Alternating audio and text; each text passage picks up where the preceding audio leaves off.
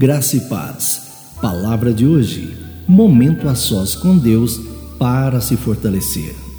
E despedida a multidão subiu ao monte para orar à parte, e chegada já à tarde, estava ali só. Mateus capítulo 14, verso 23. Deixe-me contar uma curiosidade. O cantor e compositor David Wilcox respondeu a uma pergunta da plateia sobre como ele compõe músicas. E ele disse que há três aspectos nesse processo: um quarto silencioso, uma página em branco e a pergunta: Há algo que eu deveria saber? É uma resposta muito interessante para como se compõe uma música.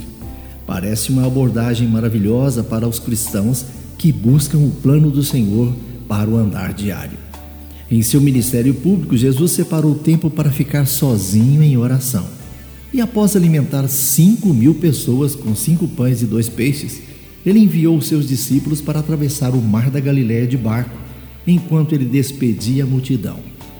E despedidas as multidões, Jesus subiu ao monte a fim de orar sozinho, e caindo a tarde, lá estava ele só.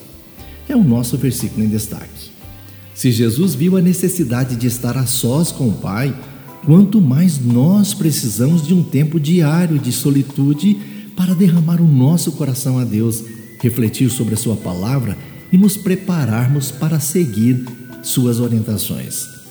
Um ambiente silencioso, qualquer lugar que nós possamos nos concentrar no Senhor sem distrações.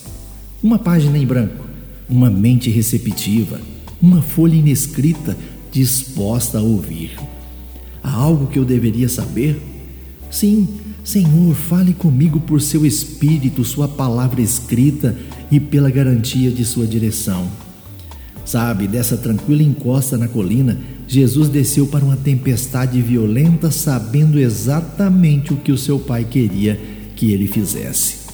Lembre-se, separar tempo para estar com Deus é a melhor maneira para encontrarmos forças nele. Tenham todos um bom dia. Eu sou o pastor Saulo Hermínio, da Igreja Batista Shalom de Goiânia.